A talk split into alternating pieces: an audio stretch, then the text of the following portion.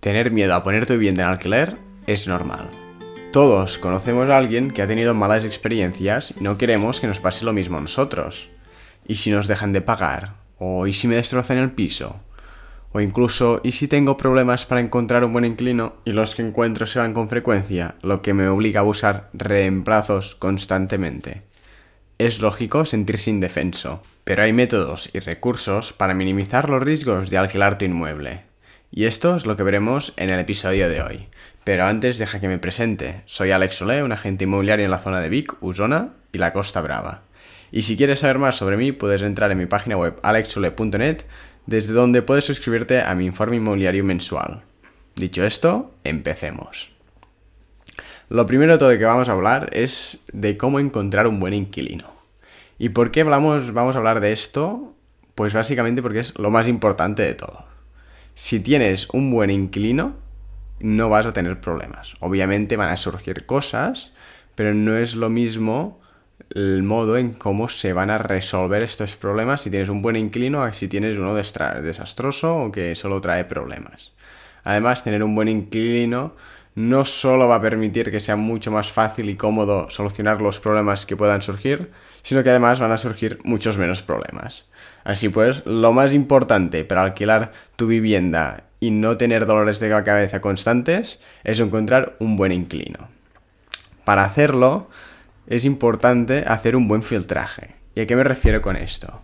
Pues que no es suficiente con alquilar el piso o tu casa o lo que sea a la primera persona que venga y te ofrezca el dinero que estás pidiendo por, por el alquiler. Lo que tienes que hacer es conseguir que hayan varios interesados y entre estos aplicar ciertos filtros para quedarte con esos que tienen más probabilidad de ser buenos inclinos, es decir, aquellos que lo más probable es que te traigan menos problemas.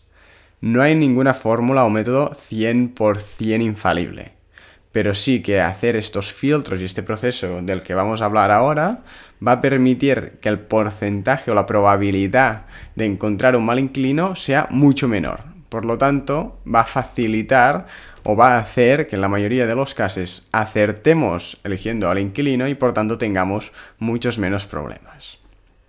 Para hacerlo tienes que seguir un método. Para ello, lo primero que debamos aplicar es el filtro económico.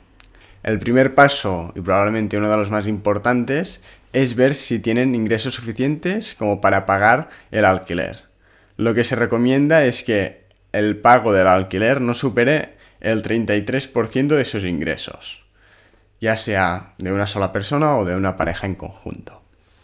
Una vez visto esto y ver, una visto si tienen suficiente capacidad económica para permitirse de forma cómoda pagar ese alquiler, también se recomienda, o yo lo que suelo hacer, es mirar en listas de morosos para evitar que, bueno, evitar problemas y evitar encontrarnos con gente que ya ha tenido problemas anteriormente y también mirar su situación laboral y económica, es decir, fijarnos en qué tipo de contrato tienen, el tiempo que llevan en una empresa, su vida laboral, etc. Todo esto nos pueden dar ciertos indicadores de su estabilidad laboral y de la estabilidad de sus ingresos.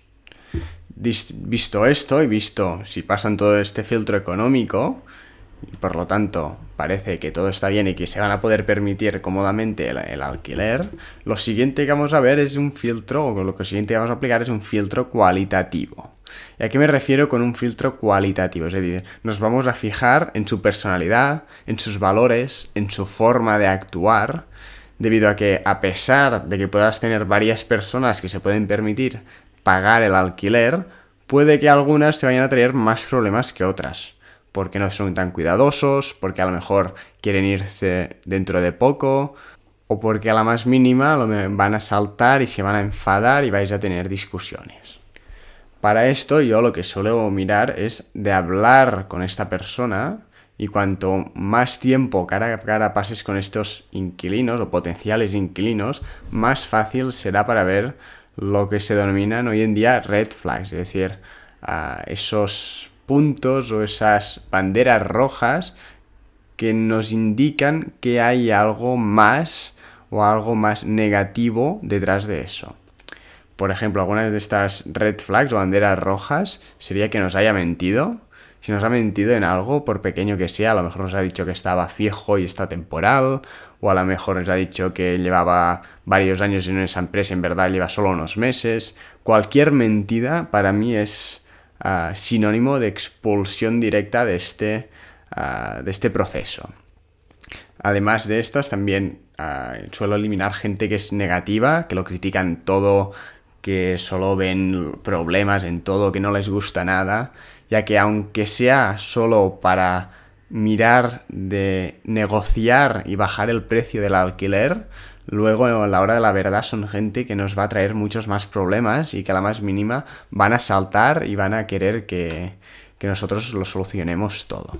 Esto la verdad es que hace que el proceso de ser propietario de este inquilino sea muy engorroso y por tanto, desde mi punto de vista, es importante o es necesario también eliminar este tipo de gente. Otras actitudes que suelo penalizar son personas como por ejemplo personas que lo negocian todo sin ningún tipo de sentido, educación ni coherencia.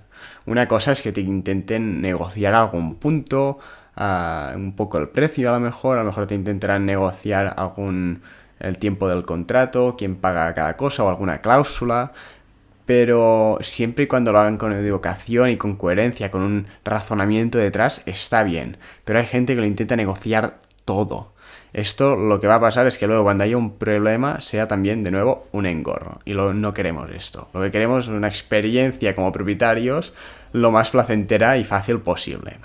Otras personas o potenciales inquilinos que suelo descartar son esas personas o esas familias que son demasiados ya que seis personas, por ejemplo, en un piso de dos habitaciones no caben, lo siento. Otras cosas que suelo ver o que suelo intentar fijarme es cuando hay un pasado muy gris ah, y cuando les preguntas sobre sus experiencias alquilando, lo único con lo que responden son con evasivas. Esto lo que suele indicar es que ha habido en realidad problemas con anteriores propietarios y por tanto cuando ya han tenido problemas lo más probable es que vuelvan a tener. Así que mejor descartarlo, descartarlos antes de poner este tipo de personas en tu piso. Y finalmente, el tipo de potenciales inclinos que también debes intentar detectar y evitar son personas que quieren estar en tu inmueble en el corto plazo. Por ejemplo, estamos hablando de personas que son estudiantes, que a lo mejor están aquí solo para el curso escolar, o por ejemplo una familia con un bebé pero que van a entrar en un piso de una habitación, sí, a lo mejor van a estar allí un año o dos, pero dentro de un par o tres de años, esta familia va a tener que buscar un piso más grande. Y vas a tener que volver a buscar de nuevo, con todo lo que esto conlleva, un nuevo inquilino. Cuando puedes intentar buscar ya de buenas y primeras a alguien que quiera quedarse en tu piso en el largo plazo. Pueda que al final no termine quedándose, pero tu intención de buscar a esa persona que cumpla todos esos requisitos o que parece que cumpla todos esos requisitos y que sobre todo quiere quedarse cuantos más años posibles mejor, ya que esto te va a evitar muchos problemas. Para darnos cuenta de todo esto, lo que recomiendo siempre es el trato cara a cara. Y hacer las preguntas adecuadas nos permite ver cómo actuarán estos potenciales inquilinos cuando surjan problemas, que ya te digo ahora que surgirán. O se va a romper la caldera, o el baño va a degotear, o a lo mejor se va a romper una tubería, va a haber problemas. Pero cómo estos se solucionan puede cambiar mucho dependiendo del tipo de inquilino. Luego, una vez visto esto y visto la importancia ah, de encontrar un buen inquilino, vamos a ver, de todas formas, ah, ciertos métodos, estrategias o herramientas que están a tu alcance para protegerte en caso de que a pesar de haber intentado escoger el mejor inquilino posible, salgan problemas. Así pues, una vez elegido este inquilino, es el momento de la verdad. Es el momento de gestionar el alquiler de tu piso. Si has hecho una buena tría de inquilino, como te decía antes, lo más probable es que no tengas ningún tipo de problema y puedas despreocuparte al 99% de ese piso durante años. Vas a tener solo que hacer algunas gestiones y mantener ciertas conversaciones de vez en cuando, pero nada descabellado ni problemático en lo más mínimo. A pesar de esto y del método que hemos aplicado al escoger nuestro inclino, sigue siempre habiendo cierto riesgo, aunque mucho menor, de habernos equivocado y terminar teniendo algún tipo de problema. Es por esta razón que vamos a ver los cuatro tipos de problemas más comunes al alquilar tu inmueble y cómo puedes protegerte ante ellos. El primero de todos, y el que asusta a más gente, es el riesgo de impago. La solución es muy sencilla, un seguro de impago. Este consiste en la garantía de poder cobrar las mensualidades en caso de impago por parte del inquilino. Esto proporciona total tranquilidad a la hora de alquilar tu vivienda porque además puedes incluir en dicho seguro la asesoría jurídica para la defensa de tus derechos en caso de necesitarla. Eh, puedes incluir incluso la cobertura de daños por vandalismo, gastos de cerrajería, etc. Es decir, si tienes este seguro de impago y el inquilino deja de pagar, normalmente estos cubren hasta 12 meses de renta. Es decir, el seguro te va a pagar el, la mensualidad que no te está pagando el inquilino y además en muchos casos te va a pagar incluso pues todos los gastos legales que puedas tener para echar a este inquilino si es necesario. El coste de un seguro de impago normalmente rondan entre el 3 y el 5% de la renta anual. Por ejemplo, en una renta o en un alquiler de 700 este euros al mes, que son 8.400 euros al año, un 3% representaría 252 euros al año. Nada descabellado. Y de, además ah, es importante saber que la empresa de seguros de impago también acostumbran a hacer su propio filtro económico al inquilino. Por lo que tienes como un segundo filtro para ayudarte pues, a descartar o a escoger nuevos inquilinos. Dicho esto, vamos a ver el segundo gran problema que puedes tener con tu piso cuando lo alquilas y es que te lo destrocen. Para esto ya hemos visto un poco la solución que hay, y es contratar un seguro que contemple la cobertura frente a deterioros inmobiliarios, desperfectos malintencionados y robos. Que esto se puede hacer en muchos casos como una ampliación del seguro de impago. Así pues, si hay destrozas, te roban, etc., este seguro respondería y se haría cargo de, arreglar todos estos desperfectos. Además de esto, tenemos otra herramienta que son las fianzas. Es decir, cuando el inquilino firma el contrato de alquiler, este acostumbra a dejar mínimo una fianza, al menos en Cataluña a día de hoy, es, es una fianza obligatoria que se ingresa en el Incasol, en el Instituto Catalán del Sol, y además de esto se pueden pedir hasta dos fianzas o depósitos, que se llaman extra, por lo que puedes tener hasta tres meses de fianza, que en caso de haber problemas ah, de destrozas en el piso, puedes usar este dinero para resolverlos o pagar parte o, toda ah, la reforma o las reparaciones. Estas dos opciones, tanto el seguro como las fianzas, son complementarias, por lo que puedas tener las dos y ambas pueden ayudarte en caso de tener un inclino problemático que te destroce el piso. Visto esto, ah, lo ideal sería, como es obvio sería encontrar a alguien pues que cuidarse el piso como si fuera suyo. Pero en caso de tener problemas, sabes que tienes estas dos opciones, estas dos herramientas, estos dos salvavidas que pueden ayudarte a, sufragar los costes de reparación. Dicho esto, vamos a ver el tercer gran problema, que es la rotación constante de inquilinos. Ah, ¿Y por qué es un problema? Pues básicamente porque te hace perder mucho tiempo buscando nuevos inquilinos. Cuando uno se va, tienes que buscar a otro y esto te hace perder dinero en forma de obtener menos ingresos. Es decir, si tu inquilino se va, mientras buscas a uno nuevo, no estás cobrando el alquiler, aunque sí que van a tener los gastos de agua, luz, gas, ah, si estás pagando hipoteca, la hipoteca, etc. Solución, o qué puedes hacer para evitar esto? Pues escoger bien a tu inquilino. Aquí lo único que puedes hacer es asegurarte de que el inquilino que metes en tu inmueble pretende vivir allí a largo plazo y no solo está de paso.